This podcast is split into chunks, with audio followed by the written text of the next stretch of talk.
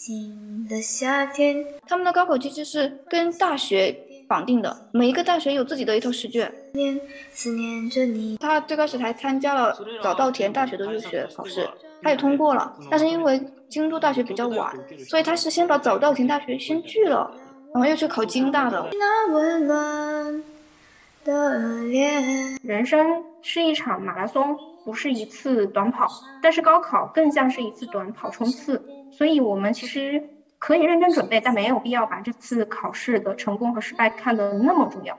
我可以假装看不见，也可以偷。如果有一天真的能像日本那样，每个大学有一个自己的入学考试，就至少你是有很多次机会去参与这个过程，这不光是你被选择，是你主动去参与这个选择。知了也睡了，安心的睡。但其实，如果在社会环境没有办法形成大的扭转的时候，我觉得个体还是只能靠自己的观念自救，去形成一种小小的对抗。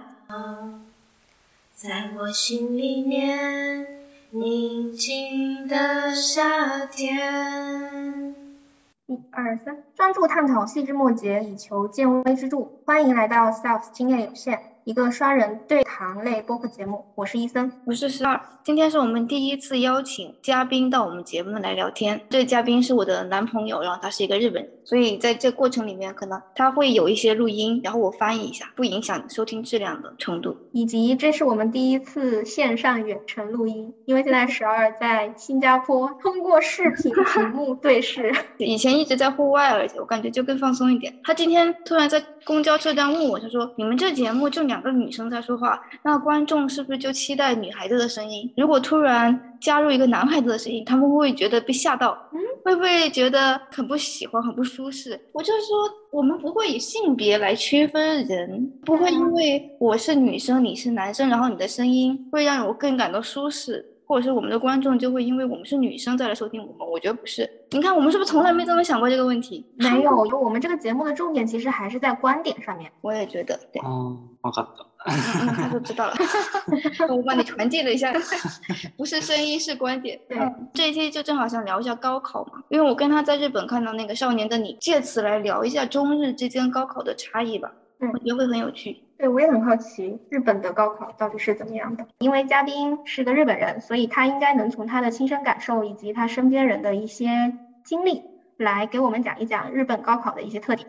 那医生有什么问题吗？之前看过一个电影叫《垫底辣妹》，就是在讲一个女生好像是复读，通过自己的努力，好像考上了非常好的大学，我忘了是东大还是京大。是一个非常励志的故事，但是看的时候觉得，其实日本高考的压力跟中国的有过之而无不及吧，要花的时间以及包括心理上的压力，我觉得跟中国的高考好像是类似的，但不确定说那个电影是不是能反映日本真实的高考的情况。那个电影就是真实故事改编的。哦，这样，嗯，这个女孩子她现在好像是去美国，已经学历挺高的了，她变成了一个名人了嘛，因为有这个电影，所以我感觉这个电影某种程度上是挺真实的。你当时看了这个电影，她怎么复习，你还记得吗？她应该是在那种私塾，有点类似于在外面租了一个那种考试的位置，其实有点像我们的补习班，但是他们的那种位置更多的像格子间，很注重人跟人之间的距离以及隐私。每个人进去之后，其实就可以专注在自己的那个角落，不太像中国的是就是开放式的嘛。互相交流会比较多，对吧？哦，我觉得会稍微多一点。ああ、塾行ってる人は行っているっていう感じ。他刚刚说了一个点，感觉很有趣。他说三年复读的同学，高三高考失败失利的同学会去这种私塾。他当时周围也没有高三的时候去私塾的同学，只有高三落榜的会去私塾念书。ある程度、高校3年生になったら自分が何を勉強しなきゃいけないか全員理解してるから。 嗯，我感觉他可能不能当成普通例，我觉得他有点太聪明了。他说学校就够了，他说他觉得到了高三之后，大家都大概知道自己要学什么。如果在私塾里面有对应的这个方面，我想补一下，确实也可以去，但是他周围没有，就是他正好不知道他周围没有这样的人去过。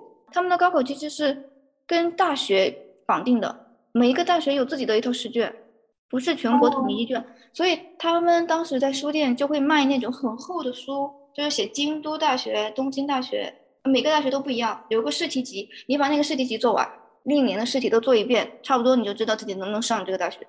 那如果你准备了更好的学校，比方说所谓的日本的清华北大嘛，东京大学和京都大学之后，你再用你掌握的知识去考其他稍微差一点的学校是 OK 的吗？入学試験の内容は全部違うね。 他说了一个很有趣的，嗯，有三个最好的大学，京大、东大和东京工业大学。然后这三个大学他们是 top three，然后如果想要报考任何其中一个大学，同学会同时做他们三个大学的试题。嗯，他们三个大学试题是可以交换。他的意思是范围是一样的，但是每个大学好像有自己的那种偏好。公立大学有两次入学考试，分为前期和后期。如果前期没过，还可以参加后期。然后每个大学应考的时间不一样。他最开始还参加了早稻田大学。的入学考试，他也通过了，但是因为京都大学比较晚，所以他是先把早稻田大学先拒了，然后又去考京大的。我觉得真的这个也是挺冒险的。确定一下是不是说必须要拒了才能去考京大？早稲田大学にちょっと待ってて、でそれをするための追加料金を早稲田に払わなきゃいけない。払うのは親やから、だからじゃあいい。嗯，他说早稻田大学其实是可以等他的，但是要给钱。要给多少？大概？他不太记得了。当时他的小朋友，他觉得很贵。 但是他现在在想说是不是记错了？他说是六千块钱，就人民币。哦。但是因为那个钱是父母出，然后就拒绝了，直接拒了，走到田，然后去复考京都大学。是我的话，我可能还是会给钱，不一定能考上啊，京大。然后早稻田已经够好了。すごいね、さ、こっち新幹持ってる。 その時は自信があったね。我说真厉害，你还挺有自信的。他说，嗯，那个时候我挺有自信的，现在没有的意思。那所以说，其实每一个学校它考完之后，它就会把分数排好，然后就会有录取时间，不会说等到统一时间再放榜。じゃあ、私立はいつも公立より早いこと？早いことが多いから、ほとんどは早い。说私立一般比公立早，越好的学校应该是越拖到最后的。 哦，自分たちの時はセンター試験っていう全国で共通で行うテスト。他们有个高考哎，跟我们一样，全国统一试卷的高考。然后那个统一试卷的高考的结果是可以申请部分私立大学，就是有些私立大学它都没有自己的入学考试，它直接用那个成绩就可以申请。但像公立大学还有自己的考试，东大和京大在他那个年代的时候，说是这个试题的。 百分比可以占百分之二十，就是他可以把这个成绩加上去，剩下的百分之八十是东大和京大自己的试卷。那这个全国统一考试是所有人都必须参加，对吧？全員参加。センター試験は大量の問題を解かなきゃいけない。他说全国的高考题目很多，量很多，然后有一些比较难的题。总体而言是比较简单的，对吧？应该是他没有直接说很简单。それは簡単だけど 得意苦手が人によってあって。那他不想说要简单一些，只能说啊，大家在全国高考的分数会高一点。ちなみに今はそのセンター試験はなくなって全国共通テストっていう名前の別の試験になる。他说现在大家的高考变难了，以前是全国统一高考，但是现在好像变成了有些公司也会参与制定这个题目，以前是国家制定了。但是他具体不太知道这个区别，因为现在他已经不参加高考了。 企业和公司也会参与高考的制定呀。法人，因为他们是大学的赞助者，所以才这样的吗？但他不知道是不是和大学相关，就变难了好像。他们高三压力大不大？他们强度是怎么样的？就比方说学校给他们布置的时间，大概的安排是什么？哎，我们先聊一下我们自己吧。我记得我高三的时候，好像每天早上至少是六点钟起床。然后七点钟应该都要到学校了吧？反正因为有早自习，七点半吧，估计七点四十五最晚有早自习，然后到八点多钟，八点半上第一节课嘛。然后晚上差不多十点多钟回家，然后经常会到，好像更晚的时候有时候是两点钟。反正我记得我经常两点钟睡觉，那我就每天只能睡四个小时。高三的话，而且周末都会去学校，就是没有周末，我记得当时。但是周末不会这么累，周末可能会早点回，然后早点睡。两点也太吓人了吧！你们哦，这你当时都十二点钟睡吗？十二点，对，对我来说已经很晚了。哦，我记得我有到两点呢。天呐，那你当时周末也是不会休息的哦？学校会排课啊，而且就会考试啊，乱七八糟，就考了很多份试，反正永远有试题给你做的那种感觉。嗯，这个倒是，我当时的情况可能有点特殊吧。是我们学校其实是号召大家全部寄宿，大家都在学校里面住。我们也有很多寄宿同学。对我其实是高二的时候寄宿了一年，但到高三之后，我觉得我应该是不太习惯学校早晚自习的那个氛围。然后包括在宿舍，我们当时是八人间上下床的那种，嗯，我觉得睡眠也不是特别好，所以我后面就退宿了，然后就回家了。你可以在那边晚自习，但你也可以回家晚自习。然后我当时是选择回家晚自习，原因就是因为我退宿最大的理由是，我觉得当时班级太吵了，就是大家可能会讨论问题，然后有的人会说小话。晚自习的时候啊，嗯，我们还挺安静的这一点。所以我当时就回家了，时间就会比较有弹性，就我自己安排。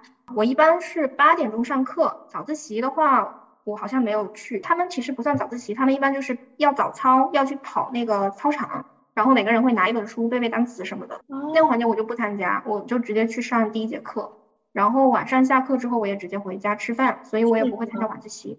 他们的时间应该是，我想想啊，可能六点或者是六点半就要起来，然后去跑操，跑完操，然后可能给他们吃个饭的时间，然后去上早读课，早读课可能七点半左右，然后八点钟上第一节课，大概是这样吧。那晚上你都几点钟回家？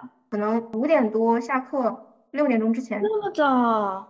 对，回家吃了饭，然后我再开始我自己的晚自习。哇，那你好自觉哦，在家。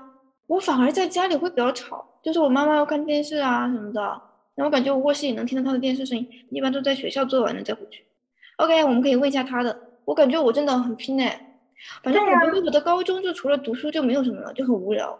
而且我周末的话，我通常可能会花一就是至少一天吧，就是周日的或者一个上午的时间，我不会看任何关于学习相关的事情。我可能要不就看看 NBA，看看球赛，然后可能看看杂书。我爸在事后对我这段时间的呃反馈就是说，他当时看着也挺着急的，这个时间都不够了，你怎么还在看球 啊？这个时间都不够了，你还在看 书？对吧？他也不敢说啥，他就觉得也会给我一些压力，应该要放松放松。对对对，我想不太起来，我感觉就是一直在学习，但我有那种就是我专门花一个小时去图书馆学习的经历。就我在图书馆也不光是学习了，我也看其他书。但是你说我为什么那个时候会跑图书馆，还花一个多小时？是什么时候去的？我都不记得了。他我以前问过。我大概说一下他的情况。他高一高二的时候，他参加过那个田径部嘛。他说他们田径部当时的同学高考都考得特别好，理由就是因为高一高二的时候就疯狂在运动，然后高三之后那个能量就一下子释放在学习上，完了在高三的时候才开始认真学习，高一高二都无所谓。然后他们当时基本上就考上东大、京大的很多。那我问一下具体时间表是怎么？勉強以外してないけど。嗯，他说高三也学了很多，但是有点不记得。比較的に勉強し始めたのが6月。 他先说高三除了学习什么都没做，早上八点半到下午三点上课，下午三点到六点差不多他会在学校学习，但是他不是在班级里面学习，是去找那种公共空间，就有点像大学里面有些自修室，或者是就是公共空间有些桌子板凳，反正根据当天的心情，你也可以在教室里学习，也可以在外面，听上去就很像大学，有没有？嗯，很自由，对，超自由。哦，我就问他，那你六点钟之后，他说要看情况，有时候会直接回家，那回家就会啊洗澡啊、吃饭呀什么的，然后做一些这种事情之后再开始学习。那我说你会睡得很晚吗？他说，嗯，一般十点半就睡了。如果不回家的话，就在图书馆学到九点钟回去。这才是真正的王者，真的很早。二時？嗯。二時までやったら睡眠時間全然ない。そう、六時起きるよ。 4時間で記憶定着しないでしょ。不是我两点睡觉，六点起床。他说你的记忆力还好吗？11時ぐらいに寝て、だいたい7時前に起きてたね。6時50分。嗯，七点钟起床，看，就差不多十点、十一点睡到七点，就很足啊，八个小时。我感觉我初三就没有睡这么长。7時間は寝て最低7時間は寝てた。最少也睡七个小时。我问一下，是不是他同学跟他是一样的？知らない友達のこと。その友達がどういう勉強の仕方してたか。然后不知道从其他人怎么学的。我本来也是想问说，哎，那这个作息是他同学里面比较常见的吗？但我已经预见到了，他的回答应该就是我不知道。けどね、友達も同じように自習室で勉強はしてたから、だいたい同じ時間に帰って、学校から出る時間は同じ。就是说从学校回家的时间会跟他差不多， 在自习室学习什么的。回去之后他就不知道了。週末は勉強はしてたよ。他周末也有学哦。两天吗？土曜日も日曜日同じスケジュール。周六日是早上去学校，上午学三个小时，然后中午和同学打打羽毛球运动一下，下午一点钟学到晚上七点钟，然后再回家。那周末还学的长一点呢？嗯，自习时间周末比较长，平时的话在学校有上课，也不短。那他们做卷子多吗？赤本っていうの、レッドブック。 赤本は絶対にある。 他们是那个红本本，就是我刚刚说每个大学都会有一套试卷嘛，就像书一样，都是红色的，只是说名字不一样。然后他做的京大的，大概一本书有二百多页，然后他把京大的一遍做完了。如果里面有一些比较重要的题，他会先记下来，然后可能再多做几遍。あとは学校が出してる然后这是老师给他们的这个问题集是不管是哪个大学都会出类似题，有点像我们的五加三一模。 对我刚刚就想说，五年高考三年模拟的对我觉得就是叉叉叉学校版，所以他们拿到的是整题吗？就是比方说一整套卷子，这个是几几年的嗯卷子，那个是几几年的卷子，还是说按那个题型来的？赤本はあの昔出た問題が書いてあるだけだから。 它有两个种类，红宝书跟我们的每一年的高考真题卷一样，比如说京大最近十年的高考真题卷，这个的话就不是按照题型分类，但是老师不是给他们有那个真题集吗？那是按照题型，就同一个类型的题型会罗列在一起，就不管是哪个大学都有。五年高考三年模拟就是按题型来的吧？它是按一个一个记加起来。得了，是的，是的，反正我不记得了。哦，好的，那其实很像，有没有？我觉得嗯，是的。都是应试教育。我刚刚还有一个问题来着，因为在中国高考其实地位还是挺神圣的嘛，千军万马走独木桥，然后很多父母，包括很多学生，好像就把这一辈子未来的前途都压在这一次考试上了。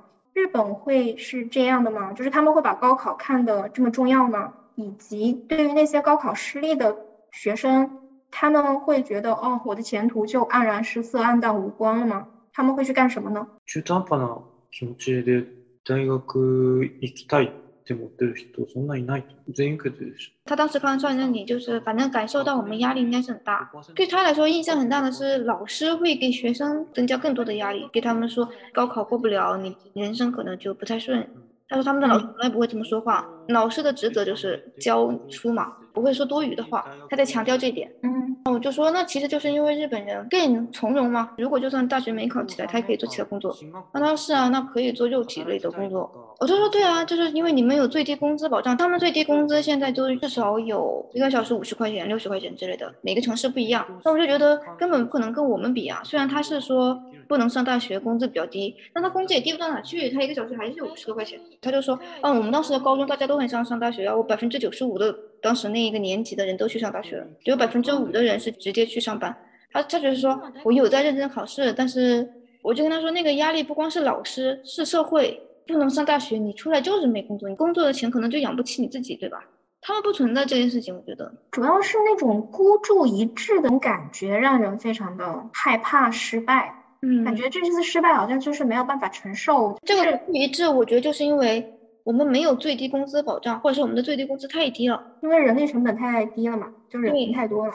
但他们不存在嘛，最少也能养活自己，我们是养不活自己嘛。刚刚你男朋友提到说，公立学校其实有两次他们自己的考试，一个在前面一点，一个在后面一点。我觉得这种设置才是合理的，允许你多一次机会，甚至多几次机会。你就算一次失败了，比方说状态不好，对总会有人状态不好生病啊，或者刚好那一天肚子疼啊，或者女生还有来例假，对吧？对就很有人情味，我觉得。滑り止めって言葉。もし試験をスリップしてしまって 失敗したとしても保険になるものがもう一つある。对，我觉得你刚刚说的很重要的一点，他也解释了一下，他们专门有个说法，用一些私立大学来做保险保底，就算是可能最后公立没考上，私立先考上了，把它做一个保底也不错。所以他们会把高中毕业作为一件很大的事情，因为我们好像高考完了之后有很夸张的行为嘛，撕书，然后把卷子烧掉，他好像没有，然后他以前见到我们撕书的那个情节，他被吓到了。 あれはすごいなって。他看到那个电影在那撕书的时候，他就觉得怎么会这样？ほど嫌やったんだ他说他看到我们这样，就会觉得啊，这些孩子应该是相当考研考试才会这么做。主要是被压抑的太狠了。我们刚刚不是说到每个大学其实有一些他们自己的癖好吗？我可以再具体问一下，就京大和东大吧，这两个有什么区别？试卷的题目。東大は計算力、スピード、頭の そのアイディア全部必要。哦，特にスピードはすごい必要。这个还挺有趣的。东京大学的入学考试，他觉得量会很多，所以会强调速度，但也要强调计算能力。然后他出了一个第三个概念是灵感，从哪个角度去解答这个问题会更快嘛？就这三个，其中速度真的很重要，因为量特别多。但是京大不一样，京大会出现那些出这个题目的前提就是大概可能没有同学会做出来，但是离 答案最近的同学就会分比较高。所以京大强调的是灵感，然后再加上计算能力，但是速度没有那么强调，它的量不多。东大的话就是量很多，灵感的话可能就少一些。那我觉得东大这种形式有点像内地公务员考试的那个行测。可能他想招的学生会不太一样，有没有？因为京大是有些校风，京大是日本很出名的奇怪的人很多的一个学校，我不知道你有没有听说过。然后东大就是精英。普通に見える。普通に見える。他说了一个，就算是很奇怪的同学来了京大之后，也像是普通人一样，因为大家都很奇怪。所以我就问他，因为京大的入学考试非常需要灵感，偏门别类的题目太多了，所以才会招一些这种奇怪的人吧。呃，疯狂点头。京大に行く人は京大の問題解きたくないっていう。 そうなの？たまにね、あの言う人もいる。说考东大的同学有时候就不想来解京大的题，不知道为什么会出这种题，就觉得莫名其妙，就会不太理解。但是他考的京大，他没有考东大耶。哦，他没考东大，我正准备问他。東大が純粋に問題として難しかった。ヘビーな問題が多くて理解できるけどスコアは出せない。我觉得和他性格相关。他说，第一就是因为他知道东大的那个题目很多嘛，东大的题是属于给他时间之后他是能解开，但他不能在这个短时间内 把所有题都做完，所以他分不够高，他有这个自觉。然后第二个就是他更喜欢京大的氛围，不管是比较奇怪的人来了京大，大家都不奇怪了嘛。当然他是属于比较奇怪的人，我觉得他怎么说他就不是属于正常人那一类。所以他真的到了京大之后就觉得自己很普通了，对吗？哎，这个问题问的好。変だね。けどまあもっと変な人いっぱいいるから大丈夫。他还是属于奇怪的人那一类，但是比他奇怪的人还有很多， 所以好像好了一点点。1年2年の時に高校の友達にそのお前変やから京大行ってなんか納得したわみたいな。太搞笑了，他说他被他高中同学说过，你正好是一个奇怪人，进了京大感觉很适合，又让我们都感到了释怀。 OK，那本期通过和 Namine 的聊天，发现生于内地的我们其实还挺辛苦的。 经过了那一场，我觉得算是一场历练吧，就好像人生的前十八年都是为了这一次考试而活。对，然后通过这次考试的人才浴火重生。所以好像分高三的学生都会在高考那一年参加一个学校的仪式，叫做成人仪式，就是会经过一个成人门。那我感觉高考好像就像那扇门一样，大家经过了这次考试，才成为一个真正的大人。但其实我有时候在想，人生是一场马拉松，不是一次短跑。但是高考更像是一次短跑冲刺，所以我们其实可以认真准备，但没有必要把这次考试的成功和失败看得那么重要。因为人生毕竟还有那么长的时间，可以让你在下半场好好发挥吧。话是这么说，我觉得另外一点也是因为社会风气或者是制度，让我们不得不把自己的人生压注在这一场短跑上。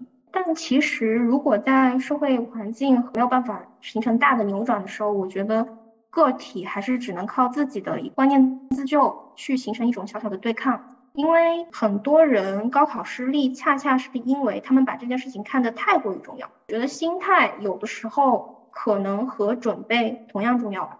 我始终还是觉得，如果我们的社会能给学生更多的自由，包括高考制度本身，如果有一天真的能像日本那样，每个大学有一个自己的入学考试，就至少你是有很多次机会去参与这个过程，你是有很多次选择权，就不光是你被选择，是你主动去参与这个选择。我觉得整个心态就会不一样，就不会把高考这个事情看得那么千钧一发，就是就是感觉现在整个社会把成败的光辉和代价全部都放在了个体身上嘛，或者说一个家庭身上。所以确实，我刚刚说的那番话，我觉得，嗯，听起来好像是有点鸡汤，或者是听起来有点像转嫁。比方说，本来应该是社会去处理问题，好像有点像转嫁到个人身上。但我觉得可以加一句，就是我觉得我要强调的是，当我们没有办法在短期内看到社会巨大的改变的时候，还是应该要想一点办法，自己能够做好自己的那个部分吧。不然的话，没有办法好好生活，对吧？